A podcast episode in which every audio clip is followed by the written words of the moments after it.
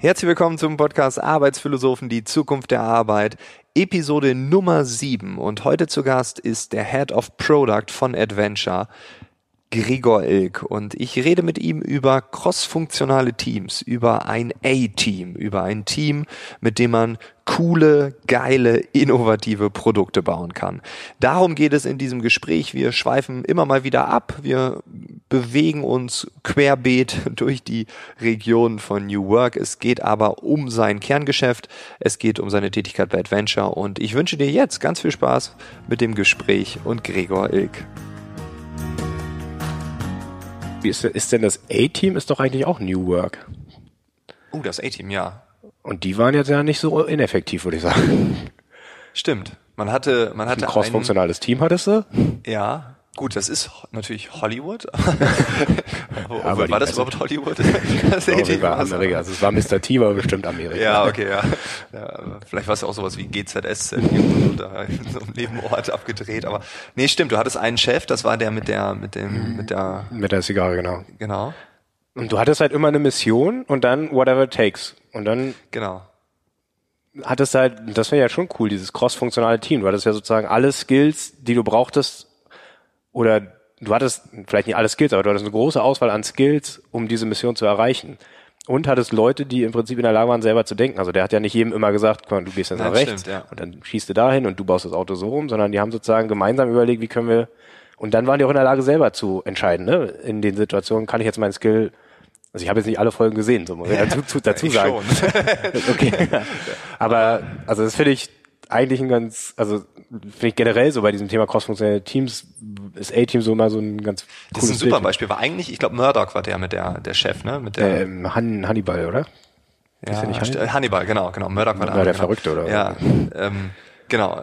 Hannibal, genau. Er war der Chef und er hat dann immer gesagt, ich liebe es, wenn ein Plan funktioniert. Ja. Also er war für, für uns, vielleicht als Zuschauer, war er der Chef, aber das stimmt. Immer, wenn es drauf ankam, hat immer der entschieden, der die Kompetenz hatte. Ja. Murdoch, wie kommen wir da am besten hin? BA, Ja. wie, wie kannst du, ne? Und dann Naja, die haben sich halt auch voll aufeinander verlassen. So. Ja, und es genau, war auch nicht so, genau. dass dann Mr. T da rumgesessen hat oder so. Ja, genau, Wenn, er genau. nicht sagt, so, ja, der meldet sich jetzt nicht. Rauche ich noch eine oder so. Also, Weil sozusagen, du hattest halt diese Mission Critical Entscheidung musste halt getroffen werden. Und dann hat die der getroffen, der die jetzt am besten treffen kann. So. Und das ist eigentlich, ja, war vielleicht Hollywood, aber muss halt deswegen nicht unbedingt falsch sein. Nein, aber könnte das der Idealzustand in Unternehmen sein? Also wäre das für dich äh, ein Idealzustand? du Ähm, bist Hannibal?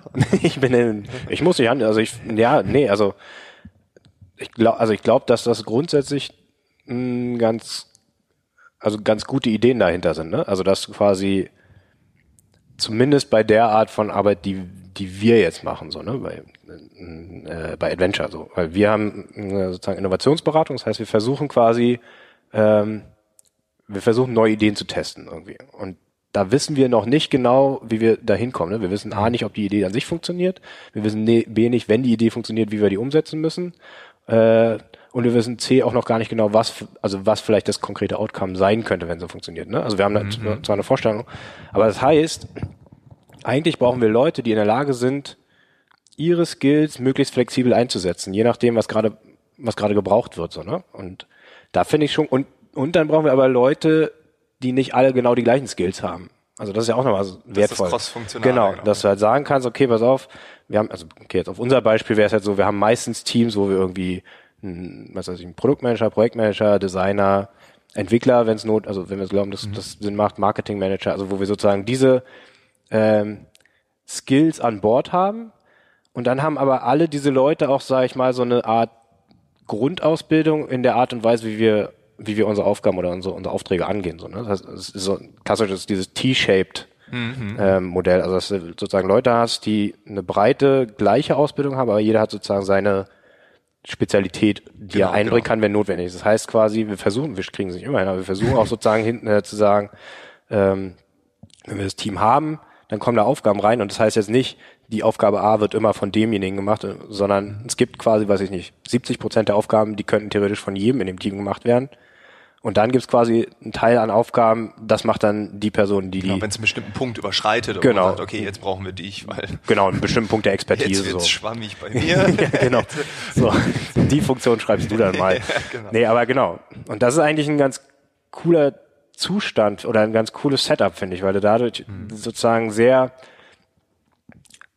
also eine sehr schlagkräftige Truppe hast, um mal wieder auf die auf die äh, Ursprungsmetapher so zu gehen, ne?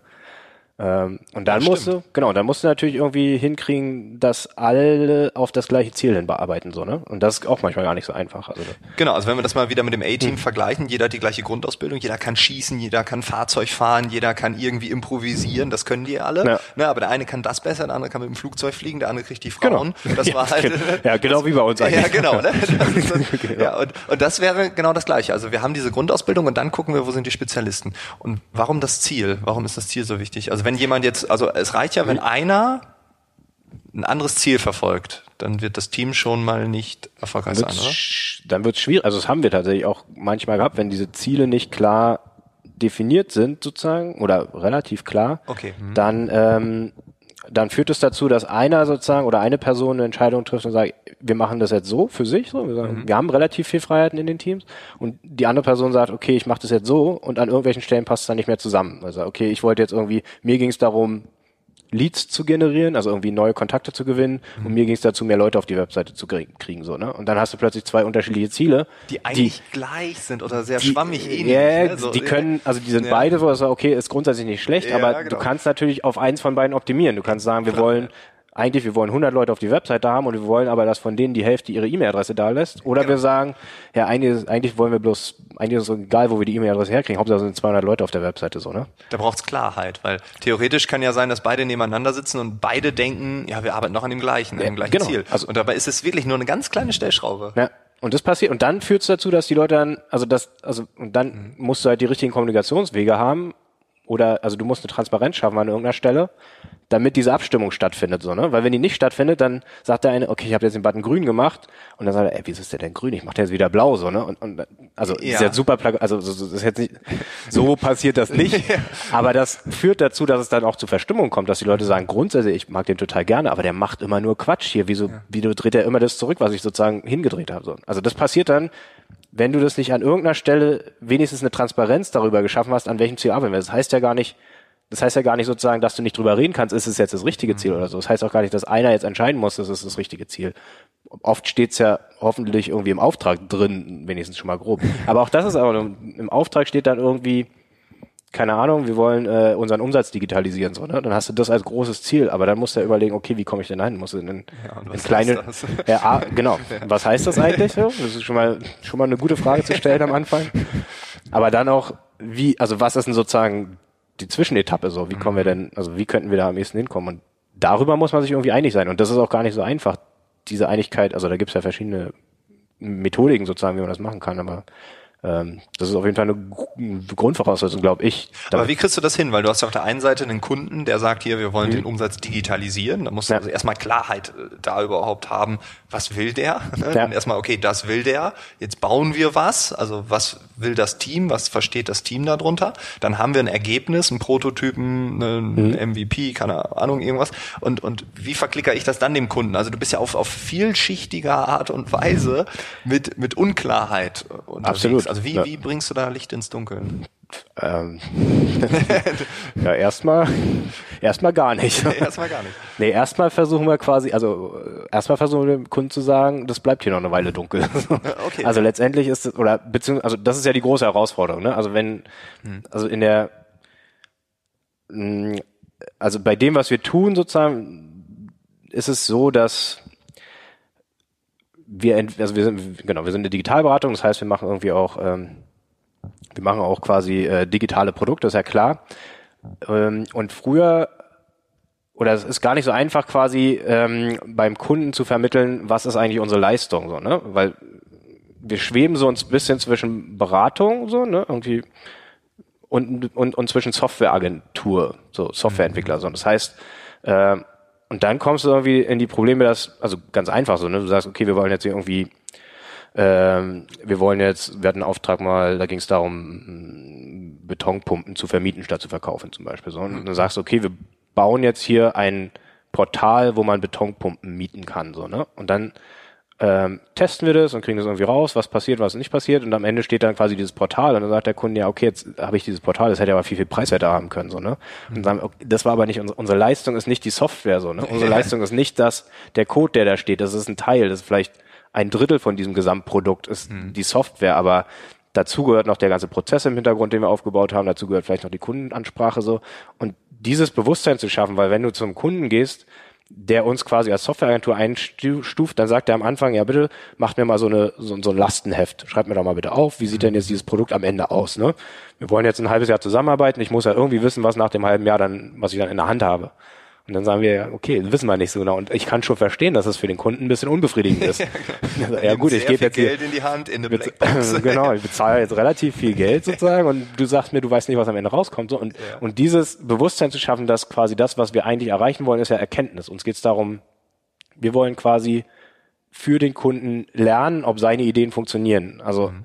das finde ich ganz, das war tatsächlich auch so in den, seit vier Jahren, seit viereinhalb Jahren bei Adventure sozusagen auch doch relativ viele sozusagen Innovationsprojekte begleitet und ähm, diese, dieses Bewusstsein aber, dass, ähm, dass man nicht am Anfang davon ausgehen kann, wir machen jetzt alles richtig, so wie wir es im Buch gelernt haben, und am Ende haben wir ein perfektes Produkt. Das muss tatsächlich, das ist auch bei mir erst gewachsen, so und ja, dass man sozusagen sagt, okay, eigentlich geht's nicht darum, den besten Weg zu finden, dieses perfekte Produkt zu bauen, sondern eigentlich geht's darum, die Chancen zu erhöhen, dass das, dass diese Produktidee funktioniert. Also das heißt, du versuchst mit der Art und Weise, wie wir da rangehen, versuchen wir im Prinzip nur die Chancen zu erhöhen, dass es besser wird, so, ne? Mhm. Dass wir mhm. sozusagen, weil, also es gibt so eine Statistik, die fand ich ganz spannend, die hatte ich auch vor einem, von einem Jahr ungefähr mal gesehen, es war Chaos Report 2015, die haben 50.000 Projekte untersucht, also so neue Softwareentwicklungsprojekte, ähm, und haben sozusagen im Nachhinein gefragt, war das jetzt erfolgreich oder nicht, und da hatten die, die Statistik, dass 71 Prozent sind quasi im ersten Versuch gescheitert.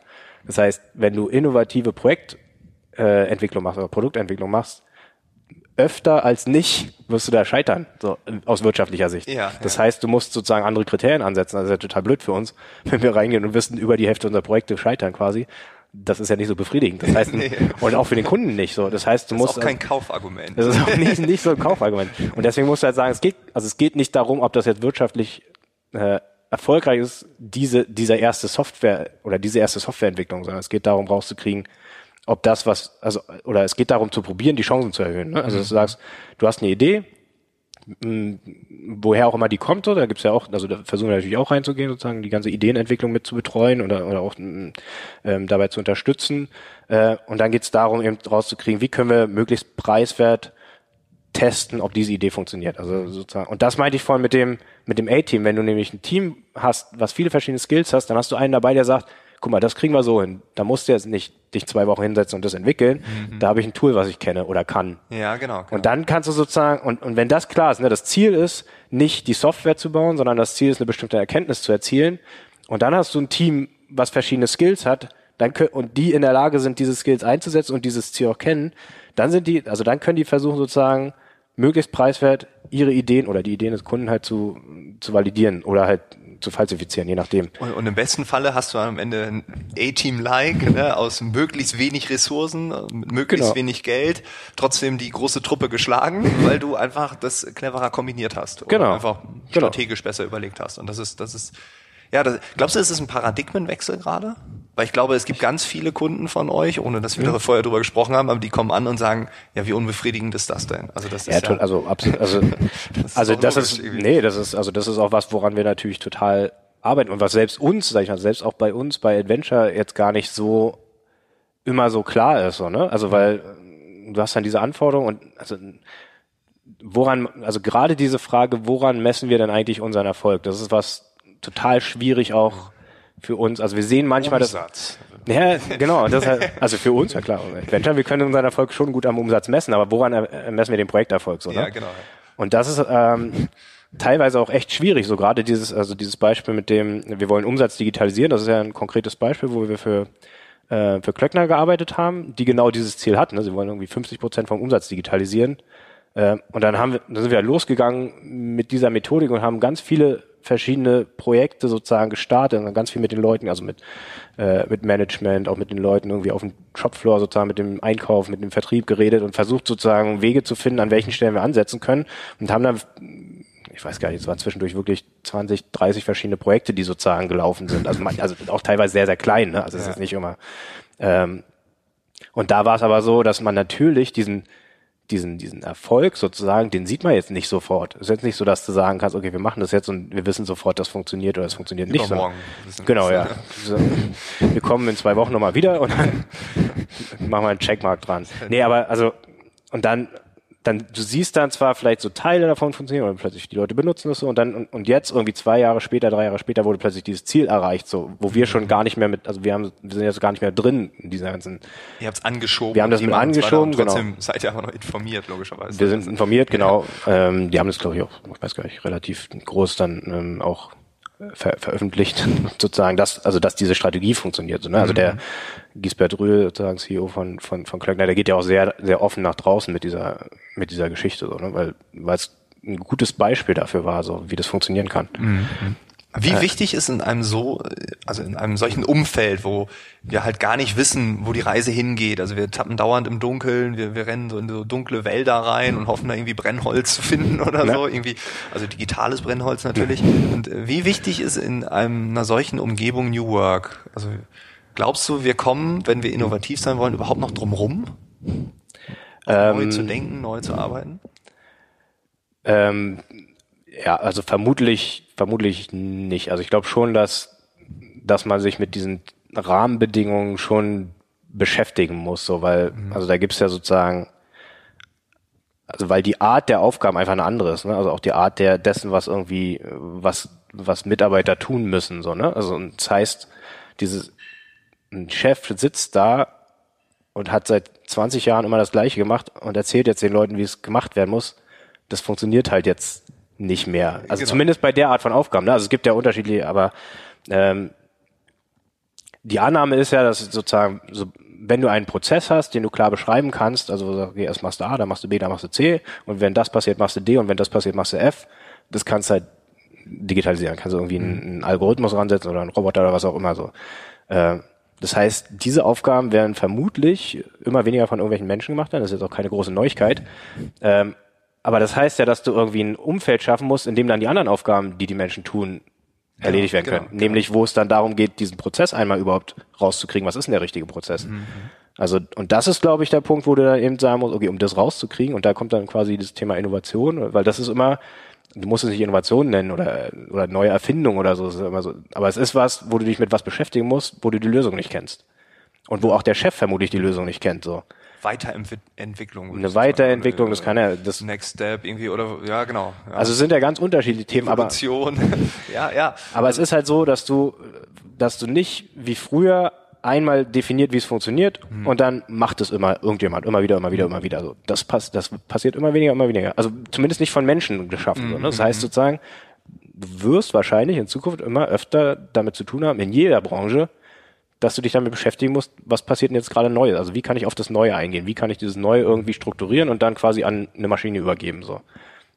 Vermute ich. Also vielleicht auch nicht, ich weiß nicht, muss man überlegen, ob in der Pflegebranche oder so, ist das vielleicht was anderes kann. Ja gut, aber Ausnahmen bestätigen ja auch die Regel. Also der Spruch wird auch da ja. gelten. Wahrscheinlich, ja. Aber auch da vielleicht ist es auch da so, dass man, also da gibt es ja auch Beispiele, also gerade Pflegebranche ist ja interessant, da gibt es ja auch dieses Beispiel von äh, diesem niederländischen Pflegeunternehmen, ich weiß nicht, ja, ja, ich weiß, mir wurde mal erklärt, wie man es ausspricht. Ich ja, äh, so schreibt man. so schreibt man. Ja, aber genau, das ist ja auch, also ähn, ist ja ähnlich so, dass du diese, du hast halt irgendwie auch da kleine cross-funktionale Teams, mhm. die für sich selbst verantwortlich sind, wo es halt nicht irgendwie durch die ganzen Prozesse durch, sondern die immer hingehen und dann das machen, was jetzt gerade gebraucht wird, ohne es vorher genau zu wissen, was jetzt. Also ich glaube schon, dass man da andere, dass man andere Rahmenbedingungen braucht. So. Mhm um, um da erfolgreich zu sein. Aber könntest du dann jetzt, also wenn ja. du sagst, ja, also wir wissen noch nicht, was wir brauchen, das ist eigentlich genau das Gleiche. Ne? Also ja. wir, wir müssen irgendwie in diesen dunklen Wald und wie ja. kommt man da zurecht? Wir müssen uns da anpassen, aber wir wissen auch nicht, wie man durch den dunklen Wald läuft. Das ist noch ganz verständlich. Aber weißt du, wie es auf jeden Fall nicht funktioniert? äh, wie geht's auf gar keinen Fall? Ja, das ist natürlich, das ist äh, Das ist schwierig zu sagen, weil natürlich haben ja auch früher schon Unternehmen Innovationen gemacht und die haben mhm. natürlich hierarchisch funktioniert, funktioniert sozusagen. Ne? Also das heißt, es ist jetzt schwer zu sagen, ja, guck mal hier, wenn du irgendwie einen Chef hast und der sagt denen dann was machen sollen, dann funktioniert das nicht, weil es gibt Beispiele, wo es so funktioniert hat. Ja, und wenn der eine richtig gute Idee hat, dann sollte man Wenn- die umsetzen, ja, weil dann klar. ist die also vielleicht kannst gut, ja, also Ja. kannst ja irgendwie Apple nehmen und kannst sagen, okay, da gab's halt einen Typen, der sich hingestellt hat und gesagt, hier, die Leute brauchen jetzt ein iPhone, mit dem man, also ein Telefon, mit dem man irgendwie Fotos machen kann, sozusagen, und äh, und ins Internet. Und also das ist ja auch quasi, da gab's halt eine Person. Deswegen ist es schwierig wahrscheinlich zu sagen, so und so funktioniert's nicht. Ich, und das kommen wir wieder zurück zu dem. Ich glaube, es gibt Möglichkeiten, die Chancen zu erhöhen, dass es klappt. Und das ist quasi, das ist dieses, was ja viel so als Agilität quasi beschrieben wird, dass man eben sagt, okay, ähm, man man versucht einfach mehrere, also man nimmt, man hat das gleiche Budget wie jetzt in, in einem klassischen Projekt, aber man versucht einfach durch Experimentieren mehrere Versuche zu bekommen, also mehrere Shots quasi, äh, um dahin zu kommen. Weil das ist halt, das ist ja der große Unterschied. Früher hast du halt gesagt, okay, wir haben jetzt hier, pass mal auf, wir wollen jetzt irgendwie hier diese Plattform bauen, äh, setzt euch mal bitte hin zu dritt ins Zimmerchen, dann konzipiert ihr das schön drei Monate lang, und dann, ich, ich mache das klar, dass ihr das Budget dafür kriegt, so, und dann könnt ihr da irgendwie mit unserem, mit unserem zehn, zehnköpfigen Team das irgendwie ein Jahr lang aufsetzen und dann gucken wir mal, was funktioniert. Und wenn es nicht funktioniert, dann kriegt ihr aber Ärger, Leute, weil dann ist irgendwie hier eine Million weg oder zwei, so. Und das ist ja sozusagen der Punkt, dass, da hast du halt quasi im Prinzip am Anfang alles auf eine Karte gesetzt. Also okay, wir glauben, also vielleicht irgendwie ein paar kluge Köpfe reingesetzt, aber im Prinzip hast du gesagt, okay, es gibt einen Shot und wir versuchen im Vorhinein irgendwie hinzukriegen, dass das der richtige Shot ist, durch ganz viel Projektplanung und sowas alles. Und, und hast irgendwie versucht, dich in so einer Sicherheit zu wiegen, dass das, das, also durch ganz viel Planung und ganz viel Best Practices und das hat da und da so gut funktioniert. Und am Ende kommst du dann irgendwie dahin und dann klappt es so. Und dann klappt es doch nicht. Ja, das ist ganz interessant, weil du hast mir vorab einen Link geschickt über die die äh, die Eight Habits of Highly Progressive Workplaces. Ja. Und das ist war ein Punkt einfach, ne? Also früher hat man alles geplant und vorausgesagt. Also wir Genau. glauben, wenn also ich besorgte dieses Budget, du glaubst, du brauchst ein halbes Jahr mit deinem Team, dann glaube ich auch dran und dann glauben wir alle zusammen, das wird ein Riesending. Genau. Ich krieg mein Budget mal drei wieder raus und alle sind glücklich. Genau. Und wenn nicht, dann hast du ein Problem, weil ich habe ja ein Problem und das gebe ich ja weil, dann weiter. Weil ich dir geglaubt habe. Ja, das genau, ja das Ganze mit Businessplänen und so. Ja, genau. das ist nett. Also die, also das war früher. Also planen und Plan voraussagen. predict, genau, ja. und, ähm, und jetzt experimentieren adaptieren. Genau. Und ich finde es interessant, weil wenn wir das nicht mehr haben, also wenn wir nicht mehr planen und nicht mehr voraussagen können, das ist ein Habit, welches man nicht mehr braucht, dann äh, gibt es auch noch andere, zum Beispiel Regeln und Kontrolle oder, oder diese zentrale Autorität, das hatten Ja. wir gerade. Ne? Also wir, wie wichtig ist bei dir im Team das Thema Freiheit und Vertrauen? Weil ich finde, das geht direkt über. Also wenn wir nicht mehr planen und voraussagen, sondern experimentieren und adaptieren, dann bin ich direkt bei, ey, ihr dürft experimentieren, Freiheit, ne? und ich vertraue dir, dass du das Richtige aus diesem Experimenten lernst. Ähm, na, also vielleicht ganz kurz, um das äh, nur einzuordnen, das ist ähm, dieser Link, ne, das ist ja von den ähm, Corporate Rebels, also vielleicht, ähm, das sind ähm, vier Niederländer, die haben auch im, im, im großen Unternehmen gearbeitet, äh, im Konzern und haben irgendwann gesagt, wir haben keinen Bock mehr darauf und es gibt bestimmt Unternehmen, die cooler sind als das, was wir hier machen und sind dann, haben dann quasi so eine Liste, Schritt für Schritt, so eine Bucketlist gemacht, wo sie sich gesagt haben, die, die Unternehmen wollen wir angucken. Und dann sind sie rumgefahren und haben wirklich ganz viele so highly progressive workplaces, also sozusagen hochfortschrittliche äh, Arbeitsplätze sich angeguckt und dokumentiert und haben nach zwei Jahren äh, ungefähr haben die sozusagen dann mal so eine Art Fazit gezogen und daher kommen diese acht Eigenschaften der der hochfortschrittlichen Arbeitsplätze. Die, die sind auch in den Shownotes. Also wenn jemand jetzt sagt, okay, stopp, ich muss jetzt mal lesen, Ja. diese, der Link ist in den Shownotes. Also super, also wirklich äh, total empfehlenswert. Also A, Corporate Rebels total empfehlenswert und B, äh, auch äh, äh, im, im Speziellen dieser Artikel, weil also ich finde, dass der so, also und da muss man, genau, und da muss man zu dieser Frage, ähm, ich glaube, es kann durchaus Szenarien geben, wo dieses Plan and Predict immer noch funktioniert und vielleicht auch in Zukunft funktionieren wird. Aber immer wenn du sagst, also ein Kollege von mir hat gesagt, ähm, äh, there's no way, there's no direct way to hit a moving target. Also sozusagen, es gibt keinen direkten Weg, um ein bewegliches Ziel zu treffen. So, das heißt, und immer wenn du in so einer Situation bist, wo du halt nicht genau weißt, wo wir das, wo du landen, dann sind diese, also oder laut Corporate Rebels zumindest, diese, diese acht Eigenschaften, also dann versuchst du sagen, diesen Shift zu machen von äh, Plan and Predict zu experimentieren und, und, und anpassen und auch von ähm, Restriktionen Richtung Freiheit zum Beispiel. Ne? Also weil du ähm, wie in dem Beispiel mit dem A-Team sozusagen, weil du eigentlich möchtest, dass Leute in der Lage sind, äh, selbstständig auf die auf die Rahmenbedingungen zu reagieren, die die sie vorfinden. Ne? Also dass du nicht einen Chef hast, der den sagt, immer wenn das passiert, machst du das, weil der kann auch nicht mehr alles wissen. Also er hat ja auch diese Situation vermutlich noch nicht erlebt. So, ne? Mhm. Und das ist ja der Unterschied. Früher hat er gesagt, wenn du den Hebel runterschiebst, dann wird die Hand abgehakt sozusagen. Mach das lieber nicht. Aber diese, das gibt's halt dann nicht mehr so. Ja, genau. Du musst sozusagen, das heißt, du musst eigentlich den Leuten eher die Tools an die Hand geben, sozusagen so eine Entscheidung zu treffen. Und da, dieses Freiheit zum Beispiel, das geht auch ganz eng einher, finde ich, mit Transparenz. Also das ist mhm. auch ein Teil davon, weil sagt, von Geheimhaltung zu Transparenz. Wenn, zu radikaler Transparenz. Zu radikaler Transparenz, da gibt's auch interessante Beispiele, kannst du vielleicht auch in die Shownotes packen von, von Buffer. Also ich weiß nicht, ob du es kennst. Das ist ein, also Buffer kennst du wahrscheinlich, ist ja so ein, so ein Social Media Tool. Mhm und die haben für sich diese radikale Transparenz ausgerufen. Das heißt, du kannst bei denen, also nicht nur für sich im Unternehmen, sondern wirklich total öffentlich, da kannst du auf der Webseite angucken, wer was verdient, was ihre KPIs sind, also was ihre Kennzahlen sind, mit, mit denen sie arbeiten, äh, was als nächstes in, äh, was als nächstes für Features kommen, wer welche Beteiligung hat, wie irgendwie die Bezahlung funktioniert, also alles. Und das ist halt Wahnsinn. Ne? Und, und die haben seit keine Ahnung, seit sieben Jahren oder seit wann es sie gibt, sozusagen auch ein radikales Wachstum sozusagen. Ne? Also Ach, krass, äh, das okay. scheint jetzt nicht, ähm, schien nicht kontraproduktiv zu sein. So. Also das ist kein Kunde, der sagt, oh, die, da steht, nee, was die also, verdienen. Also die verdienen ja schon genug, da suchen wir uns einen anderen. Nee. Also äh, das ist ja das Thema, ne? wenn es transparent, also das, äh, das finde ich ja immer so ein, eigentlich ganz gut beim Thema Transparenz. So, natürlich schafft Transparenz auch Konflikte. Also wenn sowas Klar, öffentlich ist, ja. dann wird irgendwie darüber debattiert werden. Ist es jetzt das richtige Gehalt, was, was auch immer. Zu viel, zu wenig. Genau. Und, ja. Aber das Problem hast du ja sonst auch, nur dass es sozusagen im Hintergrund passiert und du kannst ja. nicht drauf eingehen. Weil ja, und das sind auch hohle Diskussionen. Also ja. nehmen wir mal das Thema äh, Gehalt. Wir haben vor wenigen Wochen mit, mit äh, Nadine Nobile gesprochen ja. über das Thema New Pay. Ja. Und das ist ja, auch total spannend. Ähm, ähm, es gab ja mal diese, diese Blogparade New Pay, wo dann gesagt wurde, ja, müssten wir nicht alle unsere Gehälter offenlegen. Ja. Und wo dann gesagt wird, ja, und dann die, die viel verdienen, die sagen, ja, dann weiß jeder, dass ich viel verdiene, dann habe ich ganz viele Neider und so. Nee, die hast du ja jetzt auch. Also, ja, genau. Man weiß, du fährst einen Porsche, du wirst viel verdienen, du hast jetzt Neider. Ne? Wenn da jetzt noch eine 250.000 hintersteht, dann weiß jemand, ah, kurz vor der Reichensteuer, äh, ja, im schlimmsten ne? Fall, im schlimmsten Fall hast du ja die Neider sogar, obwohl du gar nicht so viel verdienst, weil alle glauben, dass du ganz ja, viel verdienst. genau. Und der Porsche gehört dir gar nicht. nein, also, nein, aber genau, du hast dann, und das ist das Interessante, weil sobald wir diese Transparenz haben, diese radikale Transparenz, fangen wir auf einmal an zu, diskus äh, zu diskutieren in der Klarheit um das Wort. Ich ja. liebe das Wort anscheinend heute, also ich habe schon neunmal benutzt jetzt, aber wir diskutieren auf einmal in dieser Klarheit und auf einmal hat eine Diskussion auch eine Substanz. Ansonsten diskutieren wir ja etwas, was ausschließlich auf Hypothesen beruht. Genau, ja was ist denn das bitte für eine Diskussionskultur? Also wir diskutieren über, also wir denken, wir wüssten, was der andere denkt und darüber fangen wir uns eine Diskussion an. Ja. Und wenn wir aber wissen, ah, der verdient das und das und der äh, macht dies und das, dann können wir ableiten und dann dürfen wir auch diskutieren. Ja, genau. Dann, dann sagen, ja, ist das nicht zu viel oder ist das absolut, nicht zu wenig? Und das äh, finde ich interessant. Es gibt diese Diskussion, jetzt nochmal um, um New Pay gar nicht so groß auszuschmücken, aber es gibt diese Diskussion immer dann, ähm, wenn es um, um zu geringe Löhne geht. Also ne, dann unser, unser, unser Kurierdienste oder so, ja. wenn gesagt wird, ja, irgendwie Mindestlohn und die fahren im Regen durch die Gegend und müssen die Fahrräder selber kaufen. Da wird diskutiert, aber bei allen anderen Dingern nicht. Darum finde ich das super interessant, dass du es sagst, weil das ist äh, nicht nur New Pay, sondern das ist auch New Work.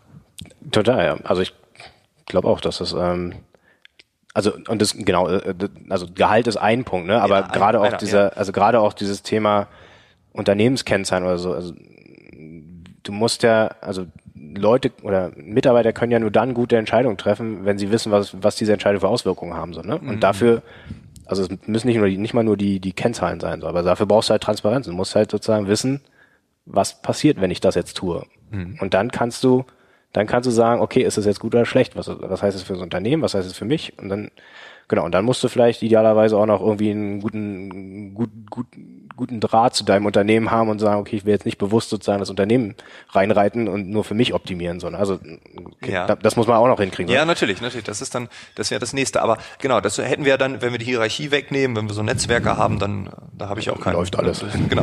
aber, ne, aber ich finde das interessant, weil mit dieser Transparenz, also ich habe gerade den Gedanken, könnte man mit, mit radikaler Transparenz das Silo-Denken aufbrechen? Ich glaube schon, ne? weil wir haben verschiedene Silos und jeder denkt zu wissen, was das andere Silo macht und ne, alle versuchen mhm. in ihrem Silo gut dazustehen. Und wenn ich aber wirklich eine radikale Transparenz habe, also all ja. das, was im Silo A passiert, wird öffentlich gemacht auch für Silo B und Silo B muss alles weitergeben, ja. dann glaube ich, durchbricht man diese, diese, ähm, diese Wände, oder? Also ich glaube, es kann, es kann sicherlich helfen, das Problem oder was ja dazu kommen muss, ist, dass die radikale Transparenz auch genutzt wird, so, ne? Das heißt, Ja. du kannst natürlich alles transparent machen, wenn die Leute nicht reingucken, dann, Ja, kann, okay, dann hilft's ja. auch nicht. Aber und das heißt quasi, also ich glaube, also dass beim Silo-Denken wahrscheinlich noch andere Punkte dazugehören. Also einfach nur zu sagen, ich weiß, was das andere Silo macht, oder ich könnte es theoretisch wissen, reicht vielleicht noch nicht, weil die Leute ja dann theoretisch auch, glaube ich, sagen, ja, okay, interessiert mich jetzt gerade gar nicht so, ne? Ja, okay, ich Also, will weiter, dass das will- Silo besteht. Nicht, ich will, nicht so, nicht bewusst, nicht Ja, so, ja, ich finde ja. Silos super, aber sozusagen, sa- okay, warum, wozu muss ich das wissen? Also Ja, warum okay, brauche ich denn das ja. jetzt, was, so, weißt du, also das heißt, du musst irgendwie, ich glaube, es gehört zusammen so, ne, du musst, also A, musst du irgendwie hinkriegen, dass, dass dieses, ja, wir werfen jetzt eine Aufgabe über den Zaun und dann sind die dafür verantwortlich, das muss rauskriegen, also durch irgendwie eine Art von gemeinsamer Verantwortung oder wie auch, also, oder durch, ne, ja, oder Pro- Verständnis, zu wissen, wie das eigentlich alles ineinander oder greift. Verständnis und, und dann, also das ist ja auch ein Punkt, ne, wenn, wenn du nur dafür verantwortlich, also ist ja dann kommen wir jetzt Richtung Incentivierung so, ne, wenn du nur dafür verantwortlich bist, dieses Fließband zu bearbeiten, das ist auch, aber weißt du, dann kümmert sich auch nicht, ob da was am Ende rauskommt, ob das jetzt irgendjemandem hilft oder ob es zu schnell ist oder zu, also es kümmert dich nur dann, wenn du dann weniger Geld kriegst, so, aber weißt du, also dann guckst du nur auf dein Fließband und guckst nicht darauf, ob das, ob das Auto am Ende super ist. Ja, okay. Also okay, ja. das ist jetzt ganz, mh, also ist jetzt wahrscheinlich auch nicht, tue ich wahrscheinlich den, den, den Leuten am Fließband Unrecht, so, ne? aber, aber weißt du, so die Unterstellung, wenn ich nur diese eine Aufgabe kenne und auch nur an dieser einen Aufgabe gemessen werde, dann ist es mir natürlich vielleicht auch erstmal egal, was das große Ganze bedeutet, so, ne? Weil d- damit habe ich erstmal nichts zu, ich muss mir erstmal auf darauf fokussieren, so, ne? Und das, also das, ja, Ja, das stimmt. Ich glaube, VW hat dann irgendwann angefangen, dass man die, die äh, Plätze rollierend macht. Also, dass du eine Woche hier arbeitest, dann bist du eine Woche hier, eine Woche da, damit du ein Gesamtkonstrukt verstehst. Ne? Aber ich glaube, selbst da, dann bist du irgendwie in der Karosserieabteilung, dann hast du nichts Ja. damit zu tun mit den, mit den Elektrosachen. Ich weiß es nicht. Ich war mal beim VW-Band irgendwie in Emden mal für fünf Tage. Also, da habe ich wirklich dann, Ah, cool, ja. dann die Tanks gemacht. Das war mein Tunnelblick. Ne? Die, Wie war das? Also, ähm, unglaublich anstrengend ähm, und äh, die, die, so ein Tank ähm, von, von so einem Passat, wenn der aufeinander gepresst wird, der ist halt irgendwie 300 Grad heiß oder so. Da hast du also diese brennenden Handschuhe und ähm, ja, wenn du da daneben greifst, das tut weh. Ne? Und, das ist halt hier der Chef bestimmt gesagt. Ja, Nicht genau. daneben greifen. Ja, genau. Dann hält man sich da dran. ja, das, also ich weiß, ich glaube, ich hätte auch so mit bloßen Händen, also das ist schwarz, das ist irgendwie Plastik mal gewesen, das kann man schon irgendwie, das ist schwer und aber nee, das hat mir jemand gesagt, ja, da wird man natürlich auch eingewiesen, weil ich glaube, dass ja, wenn du diesen Handschuh nicht machst, dann hast du keine Ja. Hand mehr, ne? das ist ein bisschen blöd. Und, äh, nee, aber ich glaube, da, da hat man die, diese rollierenden Wechsel genau deshalb gemacht, weil man wollte erstmal natürlich die Abhängigkeit verringern, dass, dass jemand, wenn jemand ausfällt, dass nur der das kann, also du, ne, wenn jemand weggeht, dann Ja. der nächste, weil der es ja auch schon gemacht hat. Und ich glaube, dass es unglaublich gut ist, eine, eine Metasicht zu haben, weil du hast gerade von diesem Teammodell erzählt. Also ne, wir haben alle eine Grundausbildung und dann geht's bei einigen in die Tiefe. Schlimm wird es, wenn Leute keine Grundausbildung haben, sondern nur in die Tiefe Ja. gehen und einfach nur diesen Tunnelblick haben und einfach nur wie so ein Maulwurf immer weiter nach unten graben und nicht verstehen. Und darum finde ich Transparenz gut. Die Frage ist, wie kriegt man das hin? Und ähm, äh, da kann man jetzt einen Unternehmenspodcast machen oder der CEO stellt sich jeden Tag bei YouTube vor die Kamera und sagt, oh, folgendes machen wir hier. Ähm, Ja, das, also ich finde, also Transparenz, also generell so Knowledge Management ist natürlich ein total schwieriges Thema, so, ne? Weil, also man, man nimmt ja immer an, wenn wir nur die ganzen Informationen bereitstellen, dann kommen die auch irgendwo an, aber das ist ja nicht so. Also du kannst ja, also kannst ja jedes Mal, also selbst wenn du sozusagen eine Unternehmensmail rausschickst, kannst du davon ausgehen, dass 50 Prozent die nicht gelesen haben. Oder nur überflogen haben oder nach einer Woche wieder vergessen haben. Mhm. Ja, klar. Und dann sagst du, ja hier, äh, da war doch die Schulung nächste Woche, wieso warst du denn nicht da? Wo stand es denn? Da Da ging doch vor drei Jahren eine Mail raus, wo du mal reingucken hättest Ja, können. So, genau, ne? Und dann, ja. Da waren wir also, doch alle im CC. Da waren wir alle CC. Und das ist so, also nur weil jemand sendet, heißt nicht, dass irgendjemand empfängt. So, ne? Ja, Und ja, das, das also das heißt quasi, du musst ja eigentlich überlegen, an welcher Stelle ähm, an welcher Stelle werden welche Informationen gebraucht und die dann dort so einfach wie möglich verfügbar machen. Und das ist, also das, damit kämpfen wir auch so. Also wie, nur bei einem Pro Projekt, klar, muss es irgendwie dokumentiert werden. Aber dann, wann, wie kommt dann jemand, der diese Information braucht, woher weiß der, dass die Information da ist? Und so, also es sind ganz, ganz viele Fragen, die auch nicht so einfach zu lösen. Also das ganze Thema Knowledge Management kämpfen wir auch mit. Ja. Aber ja. Also vielleicht was bei uns, also ich weiß nicht, also oder also Nee, vielleicht nee. was bei uns sozusagen, ähm, um diesem Silo-Denken vielleicht ein bisschen auch entgegenzuwirken, also weil wir tatsächlich auch manch, also ist schon, wir hatten auch mal so Phasen, wo es echt so ein bisschen schwierig war. Ähm, wir haben dann versucht, das ähm, gar nicht auf der reinen Projektebene, sondern quasi äh, anhand von Themen, die für Adventure interessant sein können, wo es aber noch kein konkretes Kundenprojekt gibt, ähm, haben wir versucht sozusagen so, äh, wir nennen es Gilden, das ist ein bisschen abgeguckt von diesem mm, Engineering Agile Culture von Spotify. Ich weiß nicht, ob du das kennst, das das haben die mal vor einer Weile bei YouTube vorgestellt. Die sagen selber, die machen das schon wieder ganz anders so, aber man. Ist auch in den Shownotes drin. genau, also kann man auf jeden Fall mal angucken. Wie gesagt, äh, Handle with Care sozusagen. Also das ist nicht, das ist kein Template oder keine Blueprint, die du in dein Unternehmen irgendwie reinpacken kannst. Ähm, aber was da, was wir uns für uns rausgenommen haben, war dieses Gildensystem, wo man sagt, okay, wir haben äh, wenn jetzt jemand äh, eine Idee hat, zum Beispiel ähm, das Thema New Work gerade super groß in, in Medien, das könnte für Adventure relevant sein, dann kann derjenige oder diejenige sozusagen sich ein Team von drei Leuten suchen und wenn die sagen, wir haben auch Bock drauf, dann kriegen die ein Zeitbudget von Adventure, was sie sozusagen haben. Äh, das sind bei uns jetzt irgendwie zwei Stunden die Woche, ist erstmal nicht viel und haben dann drei Monate Zeit, um quasi zu beweisen, dass das ein gutes Thema ist, so, ne, für ja, okay. Adventure. So, das heißt, die können quasi pro Woche und wenn es drei Leute sind, manchmal sind es auch mehr gewesen, ja. dann haben die sozusagen schon mal sechs Stunden in der Woche Zeit, wo sie irgendwie reingehen können, Research machen können und quasi, und das ist so ein bisschen, da wollen wir sozusagen dieser unternehmerische Ansatz, äh, quasi überzeugt am Ende von den drei Monaten irgendjemand, dass es Sinn macht, in dieses Projekt zu investieren, so, ne? Mhm. Und das ist eigentlich eine ganz coole Idee. Und, und eine äh, Anforderung war halt, dass dieses Team eben nicht nur aus einem, aus einem Skillset bestehen darf. So, ne? Also da dürfen jetzt nicht nur drei Entwickler sein, ja. sondern sollte idealerweise irgendwie vielleicht ein Marketingmanager, ein Entwickler ja, und, und drei Feel-Good-Manager. New Work. ja, genau, genau hier, ja, mit drei, drei HR. genau.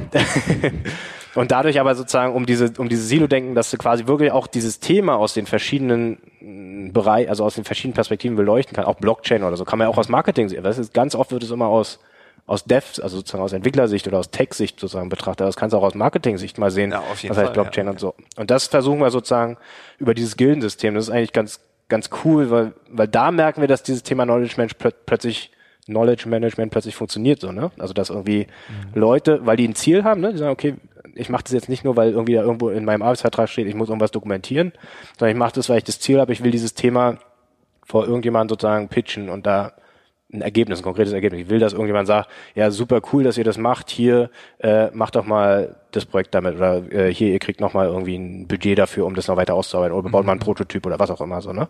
Und dann haben die halt ein Ziel, wo die gemeinsam darauf hinarbeiten und dann, und das merken wir jetzt halt auch, dass die Leute, die kriegen das ja mit, weil die kriegen dann auch so eine gewisse Öffentlichkeit, weil die natürlich irgendwie, also wenn du eine Relevanz für ein Thema haben willst, zum Beispiel Future of Work, so, dann fangen wir an irgendwie, okay, wir recherchieren, wir schreiben vielleicht auch mal einen Blogpost dazu und so und dann kriegt man halt mit, ah, okay, das wird irgendwie, das kriegt eine, kriegt sozusagen Gewicht bei Adventure und hilft uns auch sozusagen unsere eigene Idee da weiter voranzutreiben. So und das heißt, die, sozusagen dieses dieses ganze Thema wird einfach ähm, also die Leute kriegen eine Sichtbarkeit so und, und dadurch funktioniert es und dann werden sie auch angefragt, ne? Also das heißt, hm, hm, hm. also wie gesagt, also zum Beispiel äh, Überraschung, ich bin sozusagen auch in dieser Future of Work Gilde mit drin. ähm, Hätte ich jetzt keine ja, 10 ja. Euro drauf gewettet. mein Thema ist Maulwurfshügel. ich glaube, das wird das nächste große Ding. Nee, ähm, wir haben tatsächlich aber wir merken das jetzt auch, dass quasi auch äh, aus den Projekten heraus die Leute halt sehen, ah, okay, da beschäftigen Leute, Leute mit Future of Work und dann könnt ihr jetzt, guck mal hier, bei dem Kunden ist es irgendwie gerade ganz re relevant, könnt ihr da mal mit reingehen, könnt ihr uns mhm. helfen, könnt ihr, könnt ihr dann vielleicht einen Workshop vorbereiten oder so. Und, und wir merken, dass dieses Thema, also da funktioniert es plötzlich, dass die Leute auf der einen Seite mitkriegen, ja, okay, da ist jemand, da ist der sich was, damit beschäftigt. Wir wissen noch nicht was, aber wir, genau. ich glaube, unser Kunde braucht das und jetzt. Äh genau, das ist einfach sozusagen auf die Agenten, also wir haben es versucht, ein bisschen auf die Agenda, also wir haben es natürlich auch aus den Projekten geholt, so ist jetzt nicht so, dass wir das alleine auf die Agenda gesetzt haben. Wir haben natürlich schon auch uns gedacht, dass das ein, ein, Thema ist, was relevant ist. So. Aber eben nicht nur wir, sondern es gibt auch sozusagen Augmented Reality, Blockchain, Machine Learning. Aber das ist so geil, weil, also ich habe so ein, so ein Schaubild in meinen, meinen Vorträgen immer, da ist so alles eins, also so ganz viele Punkte und alles ist so vernetzt. Ja. Ne? Und dann sage ich immer, das ist die Zukunft der Arbeit, das ist die Zukunft der Organisation, ja. äh, so sehen ihre Teams jetzt aus. Also eigentlich ist das alles. Ja. So, ne? Also irgendwie alles ist miteinander vernetzt und so. Und das ist so ein geiles Beispiel, weil man fängt zu dritt an und dann sehen andere, ach guck mal, die drei Freaks, Future, Quatsch. Drei Monate später sagt er, irgendwie finde ich das doch ganz cool. Dann sind es schon fünf, ne? Und ja. dann geht, gedeiht das so ein bisschen, dann braucht irgendein Projektteam, sieht's dann bei einer anderen Organisation, merkt irgendwie, ach guck mal, da gibt's das, können wir das nicht irgendwie verknüpfen? Auf einmal arbeitet ihr nicht für eure Firma, sondern ihr bietet das einem anderen Kunden an, gibt dem einen krassen Mehrwert, dann sitzt dann ein anderer Mensch von euch mit drin, sitzt da genauso wie der aus der anderen Organisation, hört zu und sagt, Mensch, das ist ja spannend, ja. ihr schon zu sechst? Und so entwickelt sich alles so ineinander über. Und das ist doch das Geile. Also das Total, ist doch ja. diese, also diese Aufweichung von Organisationsgrenzen. Und das finde ich spannend, wenn man bei manchen ähm, auch größeren Konzernen oder so, wenn man mit denen redet, dass es da Individuen gibt, die agieren so. Ne? Als Beispiel, du hast da jemanden, der arbeitet für Audi und der trifft sich dann mit VW wäre ein bisschen easy, ne? aber dann auf einmal mit Mercedes und dann vielleicht noch mit jemandem äh, von, von Google. Ne? Ja. Und dann auf einmal, und hier werden Gedanken ausgetauscht, hier werden Erfahrungen ausgetauscht und das wiederum verändert die Organisation ja. irgendwann. Ja. Und das ist eigentlich so ein Paradebeispiel, was du gerade sagst. Auf jeden Fall. Also ich glaube auch, dass also dieses dieser Austausch, also ich habe das tatsächlich bei mir auch selber gemerkt, sozusagen, ähm, als ich bin ja auch quasi also vor einem Jahr ungefähr ich angefangen, auch ein bisschen bisschen mehr zu Netzwerken, also ein bisschen mehr nach, Netzwerken stimmt eigentlich gar nicht, sondern mehr nach draußen zu gehen mit meinen ja. Ideen so, ne? Also einfach weil ich dachte, Netzwerk ich probiere das. ein schreckliches ja, Wort. Ne? Also Netzwerkorganisation. ich war neulich auf einer Networking-Party, ey, da krieg ich so eine Krawatte, wenn ich das höre. Ne? Also, gehst du hin, sagst ja. einmal Moin, hast schon sieben, sieben ja, Visitenkarten in der Hand. Ne? Du kennst keinen von denen. Das nee, meinst aber, du nicht, sondern nee, nee, nee, ich bin, ich bin, mit Ideen. Ich bin jetzt Influencer. Das, Wie, du bist Influencer? Nein, nein du hast Instagram-Account. ja, genau. Nee, nee, genau, aber genau, nee, aber tatsächlich, also dieses Ding sozusagen in den Austausch zu gehen. Also, mhm. weißt du, also das ist ja das Thema, sondern dass genau, du irgendwie, genau. man macht sich vorher, ich habe mir vorher halt auch viel gelesen natürlich mhm. und sozusagen ganz viel Input gekriegt, konnte das aber natürlich innerhalb von Adventure auch sharen und irgendwie auch diskutieren. Aber äh, wie gesagt, also mit der Entscheidung quasi, das auch außerhalb von Adventure zu, zu teilen oder oder oder oder zu veröffentlichen und zu dann validieren auch so. ja und genau die Welt absolut ja. Sehe. und das also und das war also für mich so total guter Punkt so, ne? Also, so einfach, also es hat mir total viel gebracht einfach, weil dann plötzlich Leute sagen, ja, okay, das, was du da sagst, hm, ich weiß nicht, ob das so passt, so, aber das ist ganz cool und so, und dann, dann tritt man, fängt man an mit Leuten zu diskutieren und geht man vielleicht doch mal auf irgendeine Veranstaltung, weil man jetzt auch jemanden da kennt und so. Also, weißt du, ich war früher, war das nie, ich bin auch nie so der Typ, der irgendwie hingeht und dann irgendwie auf jeder Veranstaltung. Mhm. Aber nicht so der Networker. ich, bin, ich bin irgendwie nicht so der Networker. Also, ob, aber weil, genau, also ich war auch vorher auf Konferenzen, aber da hat mir das, da habe ich das Gefühl gehabt, es war für mich kein Mehrwert, so einfach nur Leute kennenlernen. Mhm. So. Aber wenn ich jetzt sozusagen anhand dieses Themas zum Beispiel, also ja, so haben wir uns ja, ich weiß gar nicht, bei Facebook oder so haben wir so. Ja, ja, genau. Ja. Genau.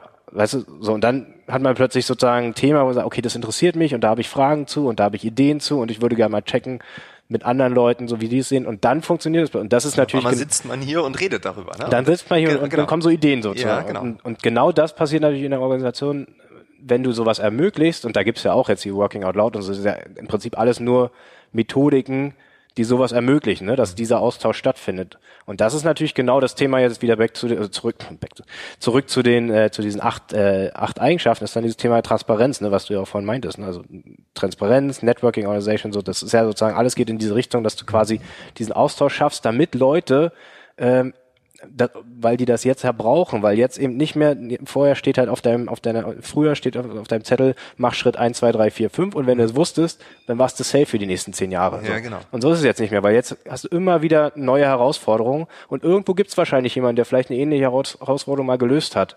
So, oder der vielleicht eine Idee hat, wie man einen Teil von dieser Herausforderung lösen kann. Aber das, den wirst du nur kennenlernen, wenn du halt mit Leuten sprichst. So. Ja, und, wenn du und das, rausgehst aus deiner genau. eigenen. Und das ist das Interessante. Die Frage, die ich mir jetzt stellen würde, wäre, gibt es in dieser Welt, in, in der wir jetzt leben oder in, die wir uns jetzt kreieren, gibt es da überhaupt noch Konkurrenten? Gibt es da überhaupt noch Wettbewerber? Ja. Oder ist irgendwie alles eins? Weil der erste Punkt von den Eight Habits ist ja Profit. Ja. Und das gibt's nicht mehr, sondern jetzt ist Purpose und Value. Ja, wobei, also man muss es auch, also man muss es natürlich auch, ähm, also es heißt nicht, wir haben keinen Profit mehr, sondern nein, nein, Purpose and Value, sondern es geht sozusagen das immer. Nicht mehr das Hauptziel. Genau, genau, es gibt einen Shift so genau. ne, in die Richtung. Genau, also uns äh, ist jetzt Purpose und, und, und Value wichtiger als die reine Pro Profitmaximierung. wir brauchen Gewinne, sonst können wir niemanden bezahlen, das ist logisch. Genau. Und die Aktionäre machen uns sonst kaputt, aber ja. dann, äh, das, äh, das ist Also blöd, zumindest in diesen ja. Unternehmen, genau in diesen in diesen Unternehmen sozusagen, die ganz viel mit der mit diesen mit diesen mit der Wertschöpfung der Ausnahme, wie äh, Mark Poppenbock nennt, sozusagen zu tun haben, wo es darum geht, eben Neues zu schaffen. So. Äh, genau. Und da ist das Thema eben ähm, eher Purpose oder Value oder Sinn oder Zweck oder wie auch immer.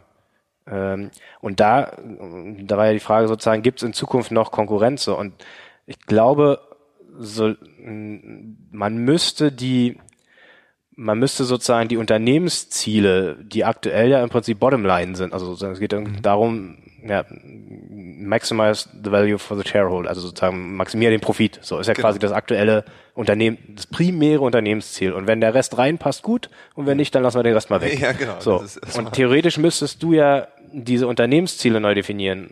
Ja. Und müsstest sagen, okay, eigentlich ist unser Unternehmensziel vielleicht auch Profit, aber unter anderem eben auch das und das und das so. Ne? Und, und nur dann, also weil sonst, mhm. weil wenn du das machst, dann kannst du natürlich, also ich glaube, dann wird's einfacher auch Netzwerke zu schaffen, so, weil du dann plötzlich sagst, okay, wenn, jetzt ist ja so, wenn, wenn ich sozusagen mit dir arbeite und du verdienst dann was, dann kann ich das nicht mehr verdienen, so. Ja, genau. So, weißt genau. Also das heißt quasi, da musst du schon ganz gut, gute, sehr, sehr gute andere Gründe gehen, damit ich, die, die mit dir zu, entweder wir, wir, äh, verdienen beide sehr viel, daran oder also so, weißt du, so ich glaube, das ist so ein bisschen meine Vermutung, dass man diesen da sozusagen die die die die die Kernziele des Unternehmens anpassen müsste, damit das wirklich funktioniert. Ich glaube, es gibt Unternehmen, die jetzt schon so agieren, mhm. auch sehr kooperativ sind. Also weil sie vielleicht auch, wo es dann eher so Richtung Symbiose geht vielleicht, wo man sagt, okay, wir haben sozusagen, wir haben ein Skillset, ihr habt ein anderes Skillset und wir können zusammen sozusagen was Ja, machen. genau, und dann und zusammen verdienen wir beide genug, ne? Aber genau. das stimmt, wenn wir jetzt beide auf einen Kunden zurennen würden, äh, dann dann Und dann ist ja dann ist dieses ja. Thema Herrschaftswissen, wir ja, können genau. irgendwas und wenn ihr jetzt mit uns zusammenarbeitet, dann, dann könnt ihr es plötzlich auch und dann ja, geht genau. ihr los und holt und dann die ganzen und das muss da muss irgendwie glaube ich eine Änderung passieren und ich weiß gar nicht, ob die ob die sozusagen auf unternehmensinterner Ebene, also dass irgendwie nur ein Geschäftsführer sagt, wir machen es jetzt anders, oder ob das quasi vielleicht sogar eine gesellschaftliche Herausforderung ist. Mhm. Also das, also sicherlich nicht zu klein. Weil äh, wir hatten eben aus Zufall, aber das Autobeispiel ja. ist mal nun auch immer so ein leichtes ja. und ein beliebtes, aber da kann man auch schön viel zeigen dran. Also wir sehen jetzt alle deutschen Autohersteller. Ne? Wir nehmen jetzt mal VW, Mercedes, BMW, Porsche nehmen wir auch noch mit rein. Habe ich irgendjemand vergessen? Egal. Wir nehmen jetzt die vier einfach ja.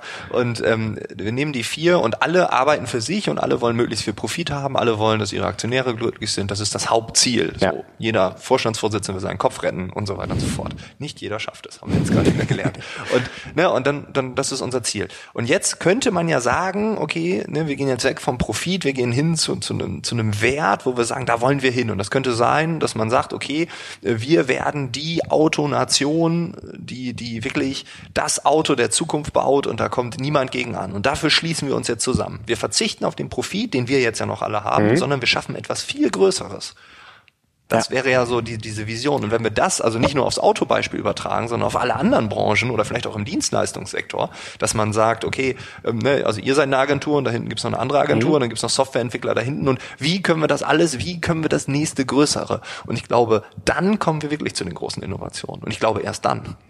Na, also das, das wäre, ich glaube, das wäre ganz cool. Auch. ja, das wäre cool, ja. Aber ja, aber der Weg dahin ist natürlich. Der Weg dahin das ist auch schwierig. Also es gibt ja, ähm, ich weiß nicht, ob dieses ähm, B-Corps, sagt ihr das was? Also nee, das ist so ein ähm, das finde ich ganz spannend, weil das nämlich versucht, genau diese Schere, also sozusagen diese Schere irgendwie hinzukriegen, dass man sagt, das ist eine mh, Bewegung aus den USA, ich weiß gar nicht, auch schon ein paar Jahre, acht Jahre alt. Ich bin aber ganz schnell, äh, ganz schwer, so mir Fakten zu merken, ehrlicherweise, aber ähm, kann man ja googeln.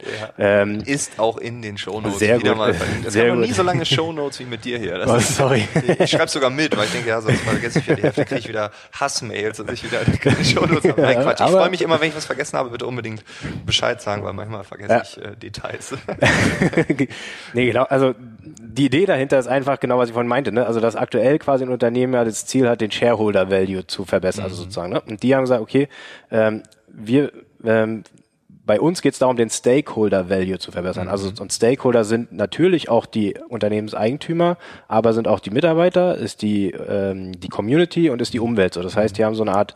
Da gibt es auch andere Zertifikate in der Richtung, ne? Aber das ist so ein Beispiel, was ich ganz ähm, was ich ganz schön finde, wo die dann so eine Art ähm, eine Art ähm, Test, also so Assessment, also so so Bewertungsbogen machen äh, und quasi diese diese Werte abfragen und sagen, okay, was tut ihr denn für die Gesellschaft, was tut ihr für die Umwelt, was Ja, tut ihr für ja. die Mitarbeiter, was wie ist eure Organisation strukturiert und dann kannst du quasi, dann musst du irgendwie, es gibt 200 Punkte und wenn du 80 Punkte erhältst, dann kriegst du halt dieses dieses Label, so dieses Zertifikat und kannst damit irgendwie gezeigt. Also es ist jetzt auch ähm, also es ist jetzt auch für die Außenwirkung sicherlich interessant. Ne? Also es wird auch immer, also in den USA ist es schon relativ bekannt, da ist auch Ben Jerry's und Pat- Patagonia sind dabei, also sozusagen auch recht bekannte Marken.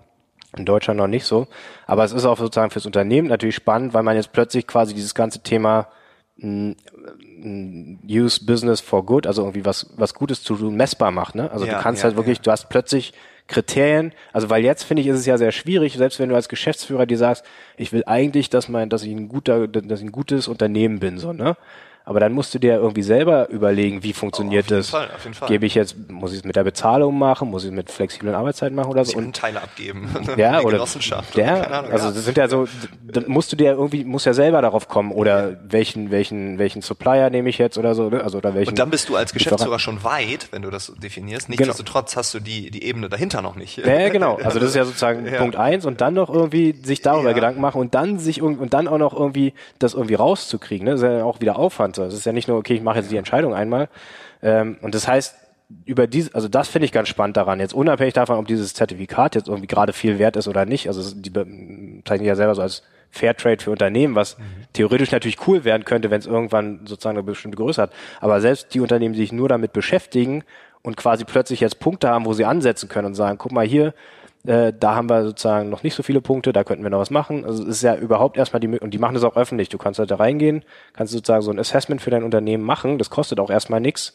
Äh, erst wenn du das Zertifikat haben willst, dann musst du sozusagen, dann guckt nochmal jemand von denen drüber und dann, Okay, okay. dann kostet es auch was, so, äh, gemessen am Umsatz, glaube ich. Ähm, aber du kannst theoretisch diesen Prozess schon mal durchmachen und das finde ich halt ziemlich cool, weil du sozusagen da plötzlich diese Ansatzpunkte hast. Und das, um dann zurückzukommen, das wäre natürlich total, total, ein total schönes Bild, wenn sozusagen plötzlich alle Unternehmen so funktionieren und sagen, es geht uns Fall, nicht darum, den Shareholder Value zu verbessern, sondern es geht uns darum, eben diesen Stakeholder Value zu verbessern, so. Weil dann machen sich automatisch plötzlich die Unternehmen irgendwie dann Gedanken darüber, okay, was bedeutet das, was wir tun jetzt für die Gesellschaft, für die Umwelt, Mhm. Ja, so. ja. Und das ist so eine, ob das die beste Idee ist, ist sei mal dahingestellt, aber aber, sozusagen eine ein. Weg, den man, da gibt's auch ja noch Ja, Gemeinwohl, sicher, aber- Gemeinwohlökonomie und sowas. Also, und genau, da gibt's ja jetzt die SDGs, die waren haben auch eine große Rolle gespielt, glaube ich, beim World Economic Forum vor, wann war das, vor einem Monat oder so. Also so, ich glaube, die, die Ideen an sich sind ja da. Ich, also und auch so die, dieser Gedanke, okay, es kann nicht nur, es kann nicht immer nur Profit sein, so.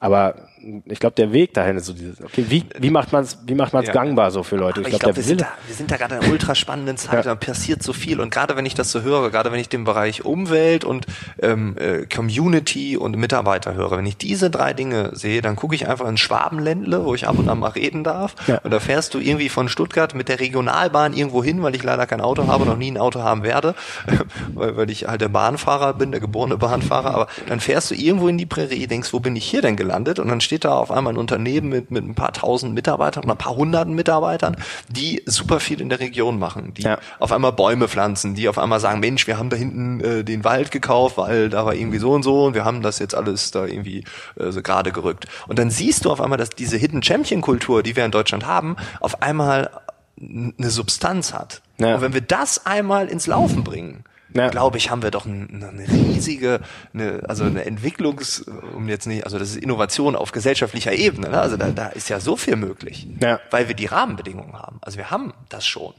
Und das finde ich geil. Da muss ich nicht nur in Schwabenländle gucken, da kann ich auch hier. Also Berlin Nee, hat auch total. 300.000 Unternehmen. Und wenn jeder von denen anfängt, jeden Tag zwei Bäume zu pflanzen, dann geht es uns auch ganz gut. Ne? Also wenn man das mal so, so hochrechnet. Also ich glaube, das ist dann die große Kunst. Fakt ist, das Thema ist en vogue und ähm, es passiert ganz viel. Ähm, und ich glaube, wir sind am Anfang. Und wenn wir die anderen jetzt so, so Stück für Stück so anteasern können, ich glaube, dann, Dann wird's wird's Ja. Hast du noch irgendwas, wo du sagst, das würde ich mir wünschen, das möchte ich unbedingt noch sagen? Irgendwas, wo du sagst, aha, das. Boah, so viel geredet jetzt. nee, also war super, also, da kann man ja stundenlang drüber diskutieren. Also wirklich. Das werden wir gleich auch Super noch viel- länger, weil wir müssen jetzt halt aufhören. Ey, total viel, also super viel Spaß gemacht, äh, sehr interessant. Und ähm, ich freue mich auf jeden Fall, das weiter zu begleiten, so, also dieses ganze Thema. So, ne? Mhm. Nicht dich, also dich auch gerne. Aber ja, ja, der läuft jetzt ja. immer hinter mir her. Also genau. nee, auf jeden Fall. Shoppen, also, auf einmal stehst du hinter mir. nee, also, nee, also auf jeden Fall. Also ich finde, ähm, ich habe auch das Gefühl, ich habe manchmal so ein bisschen Angst, ist es vielleicht nur Filterblase? Also das ist vielleicht ja, wirklich noch ein ja. Punkt, der, ja.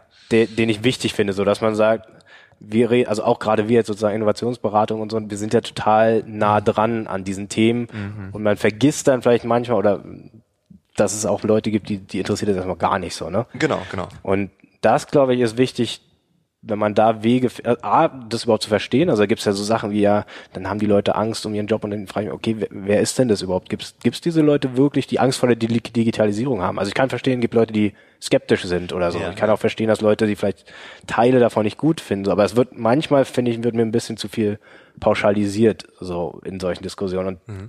das finde ich, also das ist jetzt, weiß nicht, ob es super wichtig ist, das jetzt hier zu erwähnen, aber so, das ist so ein Punkt, der mich auf jeden Fall total interessiert, da auch nochmal zu verstehen, okay, was heißt denn das eigentlich, das, was wir hier sozusagen in unserer kleinen Filterblase oder mittlerweile ja schon größeren Filterblase besprechen, was heißt das denn für Leute, die jetzt irgendwie für dieses erstmal noch ganz weit weg ist, so, ne? Mhm.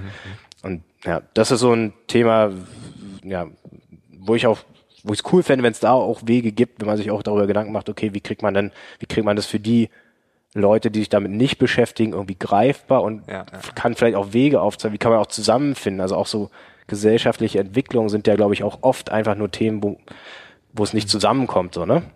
Nee, genau. definitiv. Da, dazu habe ich noch eine kleine Anekdote. Ich durfte neulich vor 400 Hausmeistern zum Thema Ach, New Work reden. Sehr cool, ja. Okay. Sehr spannend. Es war ein, äh, ein zweigeteilter ähm, Tag, also vormittags und nachmittags. Ja. Und ähm, am Vormittag sind ganz viele einfach aufgestanden und gegangen, weil die damit nichts anfangen ja. konnten. Ähm, also die ganze Veranstaltung. Ne? Ich war ein Teil der Veranstaltung und ähm, war der externe Redner dann. Und dann, ähm, weiß ich noch, am Nachmittag war die Gruppe kleiner und alle waren super interessiert. Und du hast gesehen, so wow, heute Morgen waren viele da, weil sie dachten, es gibt Frühstück und Kaffee Kaffee. Und heute Nachmittag waren die da, die gesagt haben, hey, da habe ich richtig Bock drauf. Ja. Und in dem Moment habe ich begriffen, es gibt keine Berufsgruppe da draußen, wo man sagen kann, die interessiert's nicht. Ja. Weil also Hausmeister haben mit New Work erstmal nichts zu tun, weil es sind autonome Wesen an ihrer Schule, an ihrem Gebäude, sind äh, städtisch angestellt irgendwo und die managen ihr Gebäude. Dann haben die einen Chef irgendwo, das ist der Gebietsleiter und das war's. Aber da kamen coole Sachen zustande. Und das hat mir gezeigt, also mir persönlich gezeigt, ja, wir leben alle in der Filterblase, aber wir können ab und an mal raus und die Menschen da draußen begeistern. Ja. Und wenn es bei Hausmeistern geht, dann geht's bei allen anderen Jobs auch. Das war das Gespräch mit Gregor Ilk. Ich hoffe, du hast ein paar Dinge mitnehmen können. Ich hoffe, wir haben dich ein Stück weit inspirieren können. Wenn du mehr über ihn erfahren möchtest, in den Show Notes findest du seinen Twitter-Account, seinen Blog. Du findest äh, ja ein paar Links. Klick dich einfach durch. Du kannst dich auch gerne mit ihm connecten. Ich glaube, da ist er sehr froh. Er selbst ist diesem Ruf gefolgt und hat gesagt, Mensch, Arbeitsphilosophen bietet an, dass man was sagen darf. Und dann haben wir uns bei Twitter ausgetauscht, dann haben wir uns bei Facebook ausgetauscht und dann irgendwann haben wir gesagt, Mensch, äh, lass uns doch einfach mal treffen und lass uns zusammen was aufnehmen. Und ich glaube, das war ein super Beispiel dafür, wie cool es sein kann, wenn jemand sagt, ich habe was zu sagen. Weil genau in diesem Fall war es so.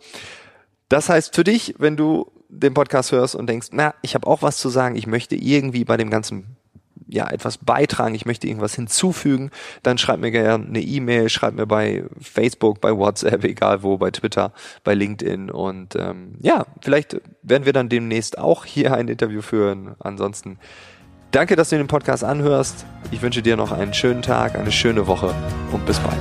Ciao, ciao.